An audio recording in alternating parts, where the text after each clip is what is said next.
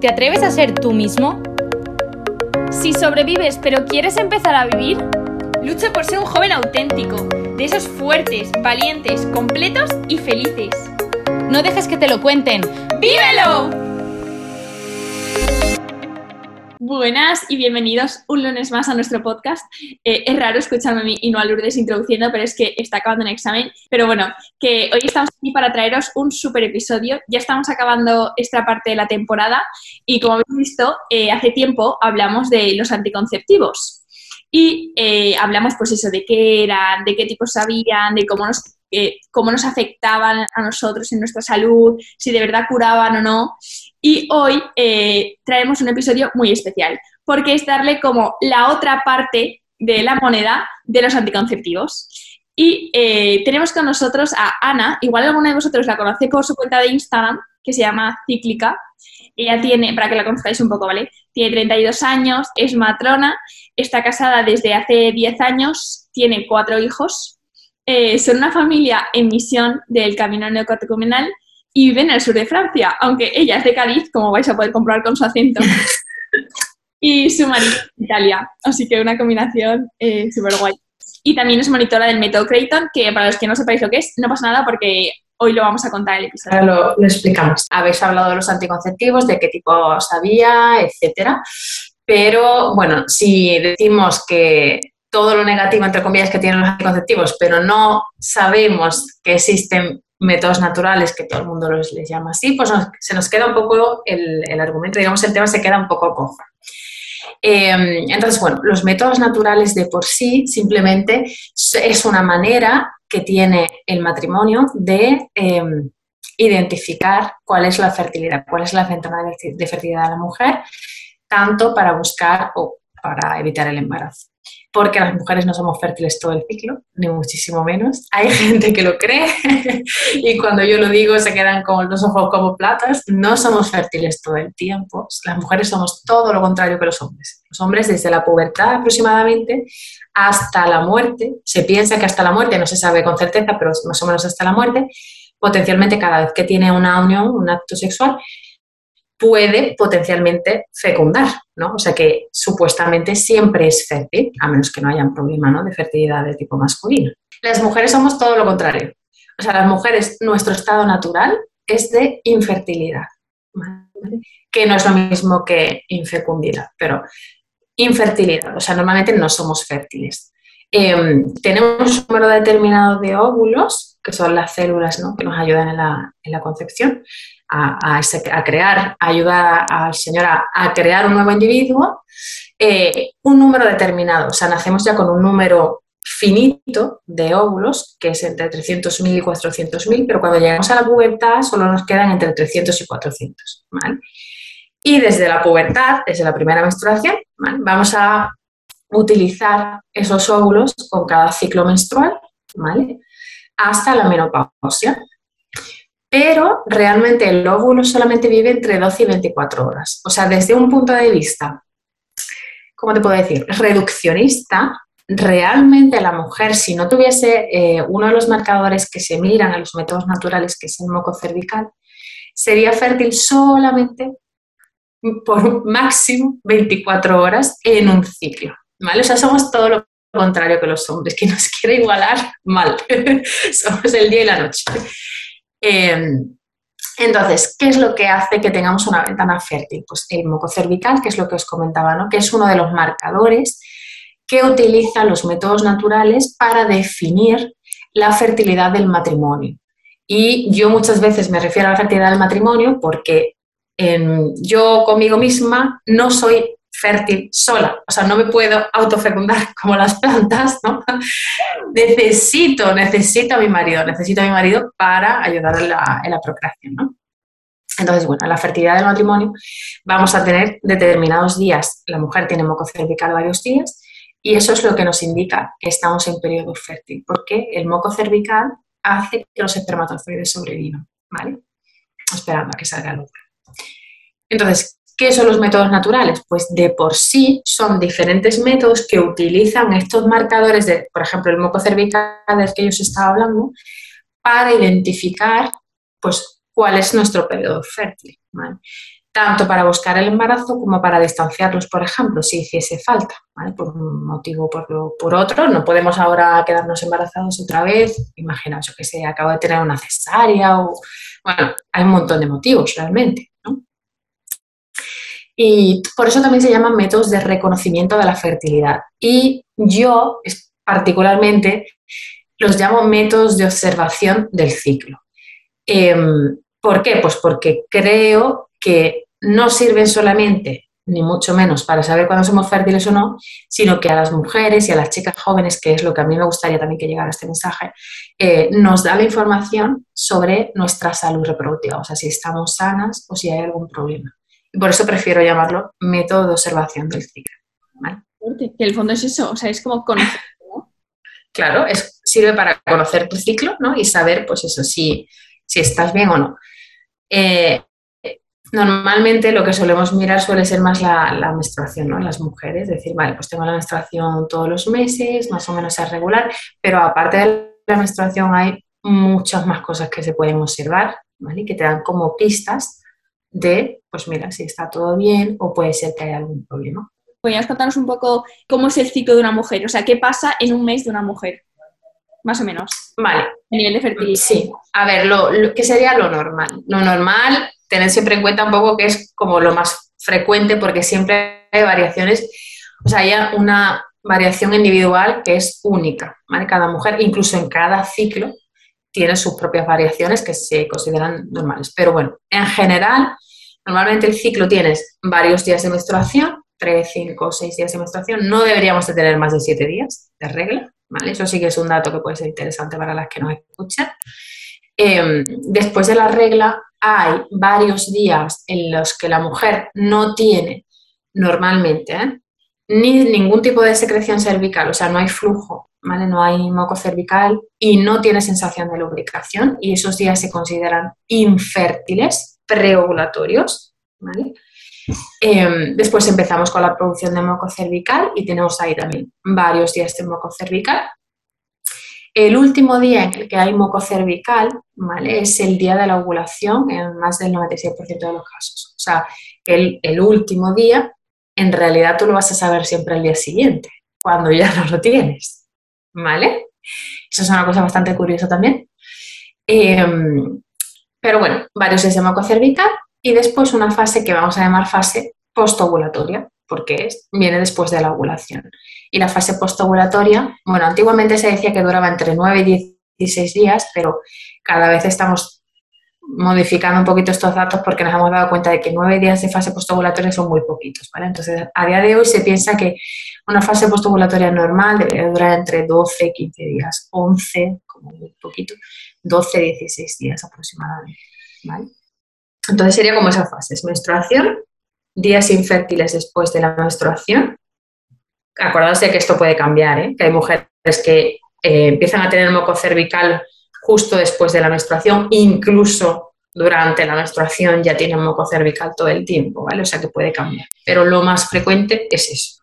Eh, la regla, varios días infértiles, producción de moco cervical y fase postovulatoria. Hay un dato muy curioso y es que los tres días después del último día de moco cervical, que se le llama día pico, día cumbre, en cada método se le llama de una manera, eh, todavía son parte del periodo fértil. ¿vale? ¿Esto por qué? Pues porque hubo un estudio que tenía, o sea, una población de estudio bastante grande, muchas mujeres, el, en el que se intentó ver cuándo ovulábamos, porque dijeron, vale, moco cervical, todo genial, pero las mujeres cuándo ovulan, porque hace 40 años en realidad no se tenía mucha idea y vieron efectivamente que la gran mayoría eh, ovulábamos el día, del, día pico, o sea, el último día de moco cervical.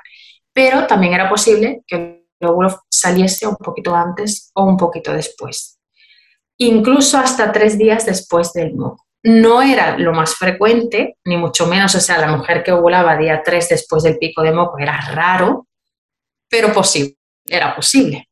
Y como la población de estudio era tan grande, eh, nivel científico había una, o sea, era eh, estadísticamente significativo, dijeron, vale, pues hasta tres días después del pico consideramos que todavía dura la, ventana fértil, por llamarla de alguna manera, todavía se mantiene. A día cuatro después del pico de moco ya empezamos la fase infértil postovulatoria. Y eso es igual en todos los métodos, ¿eh? en Billings, en Creighton, en los sintotérmicos, en todo tipo de métodos, porque efectivamente era un estudio como muy grande. Entonces, claro, a nivel científico serio, ¿no? aunque no era lo más frecuente, pero posible era posible. Qué fuerte. Entonces, dos cosas. Entonces, ventana fértil, ¿cuántos días son, más o menos? Aproximadamente te diría 7-8 días, de media, ¿eh? Después hay mujeres que tienen un poquito más, aunque no excesivamente, mujeres que tienen un poco menos, pero lo normal sería que se tuviesen, por ejemplo, 5 días de moco, ¿vale? De moco cervical y los 3 días famosos estos que os he contado ahora, ¿vale? Pues son 8 días, por ejemplo. Vale. ¿Vale? Y en cuanto a efectividad, ¿cuánta efectividad tienen los métodos naturales? Eh, depende del método, pero más o menos todos, o sea, por ejemplo, depende también de para qué lo utilizas. Para evitar el embarazo, los métodos sintotérmicos se han demostrado ser eficaces mm, incluso más que la pastilla anticonceptiva. Hay dos tipos de eficacia, la eficacia ideal y la eficacia de uso, o sea, de, que tiene en cuenta pues el fallo de la persona, o sea, todo tipo de errores. La eficacia ideal, e igual que las anticonceptivas, sería 99,9%, siempre te dejan ese 0,1% que ni siquiera con la ligadura de trompas ni esterilización, nada, no se salvan. Em, igual, ¿no? Pero la eficacia de, uso, digamos, teniendo en cuenta que nos podemos equivocar o lo que sea, eh, está aproximadamente alrededor del 97-98% y en la pastilla en el 95-96%. Para que veáis, por ejemplo, son los sintotérmicos para distanciar embarazos. Depende un poco de, con qué, o sea, cuál es la motivación. Si es para buscar embarazo, por ejemplo, eh, se sabe, en este caso en el modelo crédito, eh, que si no hay ningún problema de fertilidad en, el matrimonio, eh, aproximadamente el 95% de los matrimonios tienen el embarazo los primeros seis meses, ¿vale? O sea, si tú utilizas el modelo Creighton, no hay ningún problema, pues casi todos los matrimonios van a tener un embarazo los primeros seis meses. No tienen que estar esperando el, año, entre comillas, ¿no? Para ver si hay algún problema, no lo hay. ¿Ves? Entonces depende un poco de, de con qué, con qué finalidad se, utiliza. Pero vamos, que tiene mucho. Mm. Mm. Eh, Aún así, el modelo Creighton, por ejemplo, para distanciar embarazos, hay un estudio muy grande de Stanford eh, y otro también irlandés, un estudio que indicó que es aproximadamente el 97%, 97,8% si no recuerdo mal, para distanciar embarazos, de eficacia, ¿vale? O sea, como la pastilla anticonceptiva, sí, igual. Y vale, ya has nombrado algo, pero si puedes em, explicar mínimamente los cuatro tipos así más famosillos que hay de métodos naturales. A ver, los eh, en realidad se dividen más que nada por los marcadores que tienen en cuenta realmente. Eh, podemos dividirlos como en métodos que se basan en un solo marcador, como puede ser el moco cervical o la temperatura basal, y está el método de la temperatura basal, que lo vamos a llamar así ya está. También están los métodos que, se basan en la observación del moco cervical, que son el método Creighton y el método Billings. Y después tenemos los que, los que unen varios marcadores, que son casi siempre moco cervical, temperatura basal y la posición y, y consistencia del cuello del útero, que esos son los sintotérmicos. El primer sintotérmico que había se le llama Rotzer, porque su, su idea, vamos, el, que lo ideó se llamaba así, pero también hay diferentes escuelas de sintotérmico y cada una pues tiene un poco sus reglas, pero esos son un poco los más famosos. Ahora, a día de hoy, también hay más métodos que están mezclando como otras cosas. Por ejemplo, biomarcadores fértiles naturales, como puede ser el moco cervical, y eh, tiras de ovulación de LH, como el método Marquette. ¿vale? Ahí está, ya es que hay de todo en realidad a día de hoy. Pero bueno, o sea, hay todo tipo de métodos que se están desarrollando un poquito más eh, femtech, no sé si conocéis ese término. Me imagino que la tecnología, es que justo eh, que yo sigo el ciclo con la aplicación de, de, iPhone, ¿sabes? En plan, yo decía, no, ¿hay aplicación para métodos naturales? Sí, sí, hay muchísimas, o sea, hay montones. E incluso hay aplicaciones que de, estos mismos métodos, por ejemplo, que yo os comento del, bueno, del marqueto o del que queráis, que une, ¿no? Un poco, pues moco cervical, temperatura basal y tiras de LH o tiras de progesterona. Hay todo tipo realmente. O sea, a día de hoy el mercado del Femtech es enorme. Mm. ¿En serio? Pues te pregunto ¿y alguna que nos recomendarías o que recomendarías a la gente? Hombre, hacer un curso y luego ya la aplicación. Yo siempre, yo creo que es mm, mejor, o sea, poder, lo podéis utilizar. Yo sigo varias de las que yo conozco bien, pero realmente creo que es mejor que las chicas, incluso aunque no sea ni para buscar ni para evitar el embarazo, da igual, que aprendan con una monitora, ¿vale? Durante sus tres, cuatro ciclos y a partir de ahí, pues ya tú o pones los datos en la aplicación, etcétera. Porque el problema que hay a día de hoy más grande es que utilizamos la aplicación y las aplicaciones lo que hacen es un cálculo estadístico de cuándo es tu periodo fértil. O sea, ellos suponen por un cálculo estadístico que si tú tienes un ciclo de 30 días, pues que estás ovulando en el día 15. Pero lo suponen por puro cálculo estadístico, pero es que la ovulación puede cambiar. Entonces, que la aplicación, para mí el mensaje importante que pasar, digamos, es que que tú registres porque ya sabes lo que significa. Y tú lo utilizas pues como un registro y dices, vale, pues yo he ovulado en el día tengo tantos días de fase ovulatorio y se lo dices tú a la aplicación, no es que ella te tenga que adivinar cuando ovulas, ¿vale? Yo creo que eso sería lo mejor. Pero así de aplicaciones interesantes, por ejemplo, está la de FEM, F-E-M-M, que es em, un poco, bueno, no es como la nanotecnología, ni mucho menos, pero es de una persona que estaba especialista, era una especialista en nanotecnología que se especializó un poco más como en las chicas jóvenes, o sea, los problemas, los problemas de ciclo que suelen tener las chicas cuando son adolescentes, etc. Entonces, hace formaciones para profesionales y tal, y ella pues ha desarrollado esta aplicación donde puedes, pues, poner todos los datos que te dé la gana, incluso el estado de ánimo, incluso.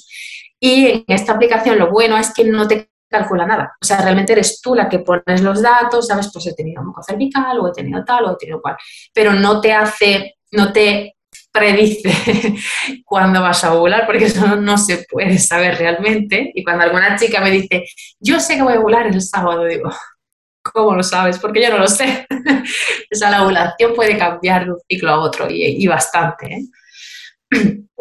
Entonces, vale, ¿a qué edad eh, tú eh, recomendarías conocer tu ciclo? Yo creo que desde el primer ciclo. O sea, yo a mis hijas eh, todavía son un poco pequeñas porque la mayor va a cumplir nueve, pero yo creo que se lo, se lo enseñaré, sí, desde el verano, no sé, yo también es que me dedico a ello, entonces bueno, pero desde que se es muy jovencita sí, sobre todo por la parte, ¿no?, de saber más o menos pues que estás bien, o sea, para nosotras el ciclo es un signo eh, vital y de hecho los americanos le llaman el quinto signo vital. ¿vale? Hay incluso un libro sobre ello. Porque, no lo sé, tú por ejemplo, ¿no? Tú dices, vale, si te faltase por la regla durante tres o cuatro meses, no te preocuparías, ¿no? Dirías, oye, pasa algo, ¿no? Pues exactamente a eso, es a lo que yo intento también un poquito con la cuenta de Instagram, ¿no? Em, deciros, a ver, tenéis un instrumento en vuestra mano que podéis utilizar también para, para saber que todo está bien o cuando hay algún problema, pues acudir a un profesional, ¿no? Claro, claro. De hecho, una charla que diste, como que hablabas también del dolor, ¿no? Que no, no tenemos que sufrir dolor, que muchas chicas, por desgracia, mm. les duele muchísimo la regla, o sea, como que les invalida. Me acuerdo que dijiste, claro. eso no es normal. No, lo que pasa es que se ha normalizado durante mucho tiempo y tampoco había, entre comillas, alternativas a nivel médico que te dijesen, bueno, pues has hecho lo otro, simplemente te mandaban la, la píldora y ya está. Entonces, bueno, se ha normalizado, pero normalizado, ¿eh? que la, gran mayoría de personas cree que es normal. Una cosa es que sea frecuente y otra cosa es que sea normal. Mm. Vale, qué fuerte. Mm. Y pregunta, ¿dónde nos podríamos formar? O sea, ¿dónde, cómo una va y busca para formarse? Para formarte, y aprender tu método o para ser tu monitora, son cosas diferentes. Para aprender tu, ciclo, para... Vale, ahí depende, o sea, hay, muchas hay muchas maneras. Hay, em, hay instructores de métodos y eso los encontráis, depende del que queráis aprender. Por ejemplo, el método Creighton, pues tenéis en la web de fertilitycare.es o las, em, o sea, las instructoras de Billings también deberían de estar en la página de Billings España. Eh, y sintotérmico igual, bueno, ahora en Instagram, de hecho, encontráis un montón de, instructores también de sitio térmico, etcétera, etcétera. Em, entonces, yo lo que sí aconsejo es que sea mejor acompañado de una instructora, eso sí. Porque yo al principio, en 2018, bueno, gracias a Dios tuve la suerte de que durante la carrera de enfermería una, una, de nuestras profesoras habló de ello, no entró mucho en detalle, pero habló de ello y a mí como que me, me interesó bastante Y a partir de ahí empecé a leer, porque libros hay, hay libros de sitio térmico, del método Billings, etcétera. Pero, por ejemplo, a mí, yo leí muchísimo, pero claro, después ponerlo en práctica era como, me falta, me falta una pieza del puzzle, o sea, me costaba mucho trabajo, ¿no? Y, y entonces, nada, o sea, yo creo que es bueno, pues eso, varios ciclos con una instructora o que te pueda incluso ayudar más adelante así con tus gráficas y eso, em, más, más que de autodidacta. Yo creo que la inversión seguramente vale la pena, ¿eh? Una vez, o sea, te Claro, la aprendes y ya lo puedes utilizar hasta la menopausia. Absolutamente. Dudas de hecho, ¿no? Online o Sí, sí, sí. O sea, sí, hay de todo tipo. Los hay online, los hay quien hace presenciales, clases presenciales, hay de todo tipo. Hmm. Qué fuerte. Vale, y ya acabando, eh, que lo has nombrado antes, y igual la gente que se ha quedado un poco súper rayada, algo de qué es la naprotecnología. A ver, naprotecnología significa tecnología de la procreación natural, ¿vale? Y tiene un nombre un poco así extraño que la primera vez que lo escuchas te quedas, que te echa para atrás. Pero realmente es un poco, yo, yo lo escribo así, es un poco como una rama de la ginecología, que lo que va a hacer es ir a la raíz de las alteraciones tanto a nivel ginecológico como en la fertilidad, sobre todo en la fertilidad del matrimonio, em, para buscar, bueno, pues dónde están las alteraciones. Imaginaos una chica con un ciclo irregular, ¿no? Vale, pues vamos a ver de dónde viene, vamos a la raíz y vamos a sanar esa raíz que suele tener algún, pues eso, algún desajuste hormonal, lo que sea, se va tratando. Es un tratamiento médico que por mucho que ponga natural, que también me lo preguntan mucho, pero bueno, mandáis suplementos, te mandarán suplementos si hace falta, pero si te hace falta un tratamiento hormonal, te lo van a mandar, ¿no? Em, y vamos a sanar esa raíz, de manera que restablecemos tanto el ciclo menstrual como la ovulación, como la fertilidad, ¿vale? del matrimonio y así se puede dar el embarazo de manera natural. Eso es lo, digamos, la finalidad más conocida de la NAPRO a día de hoy es para la infertilidad, ¿vale? Tratar los problemas de fertilidad a la raíz para que el embarazo se dé de manera natural y no en un laboratorio, sino que se da en un acto sexual normal, ¿vale? Em, pero que realmente la naprotecnología se puede utilizar también con otros fines, o sea, que no sea solamente buscar el embarazo, sino pues salud ginecológica, le llamamos nosotros. O sea, si hay algún problema en el ciclo, pues tratarlo. ¡Qué fuerte!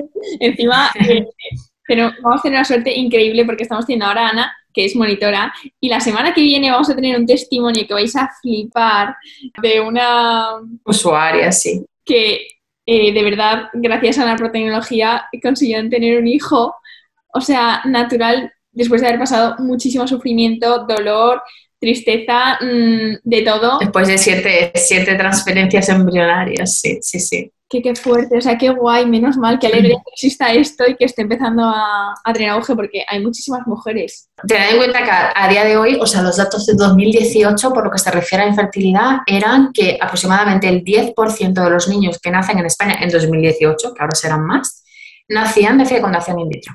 El 10% en 2018, ¿vale? Entonces, a día de hoy serán incluso más. O sea, quiere decir que es un problema serio, es un problema a nivel social súper importante. Y bueno, pues nosotros somos una pequeña hormiguita en plan David contra Goliath, porque la fecundación in vitro mueve muchísimo dinero, muchísimo. Ten en cuenta un ciclo, más o menos un ciclo de fecundación in vitro, pues depende, si es la, la tradicional, entre comillas, pues estar entre 5.000, 7.000 euros a ciclo, ¿eh? Por ciclo, por ciclo. O sea, un ciclo de la mujer. Entonces, bueno, tenemos mucho que trabajar, sí. Y proponer esta solución que es súper válida, incluso más válida, y, que tiene base científica y que es pura medicina. O sea que sí. Es que justo es lo que eh, en plan, que con el in vitro, vale, igual tienes un hijo, pero te están curando para que luego puedas tener más. O sea, porque su fin, yo creo que en la tecnología su fin no es que te quieras embarazar en ese momento y tengas un hijo, ¿no? Como que lo que busca es como sanar a la pareja y cuidar la salud, o sea, y que, y que lo tengan natural, ¿no? Y para eso no es momentáneo. Claro, y que puedan tener más después también, claro.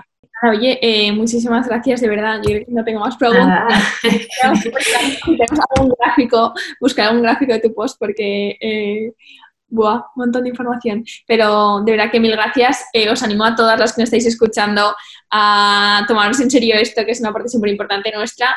Y, y hombres también, los que tengáis novia pues, y estéis a punto de casaros, también pues, tienen que aprender porque yo creo que, como tú has dicho, ¿no? Es la fertilidad del matrimonio, no de la mujer. Claro, sí que es cierto que todavía es muy desconocido. Yo creo que deberían, para, sobre todo para los que se están acercando al matrimonio, creo que es súper importante que sepan que existen los métodos naturales, que son fiables y que son válidos, tanto para buscar como para eh, distanciar embarazos, ¿no? Por ejemplo, porque, eh, nada, lo que estábamos comentando antes, realmente todavía son muy desconocidos o, bueno, hay muchos prejuicios también contra los métodos naturales por parte de quien los conoce un poco y se piensa como que no, que no son fiables y qué tal, ¿no? Pero no es así. Pues nada, todos, todos a reconocer su ciclo, observarlo. y, nada, muchísimas gracias y hasta la semana que viene que viene un testimonio brutal sobre todo esto. Así que nada, muchísimas gracias a ti, Fátima. Y ya vamos hablando, ¿eh? Perfecto. Hasta luego. Adiós.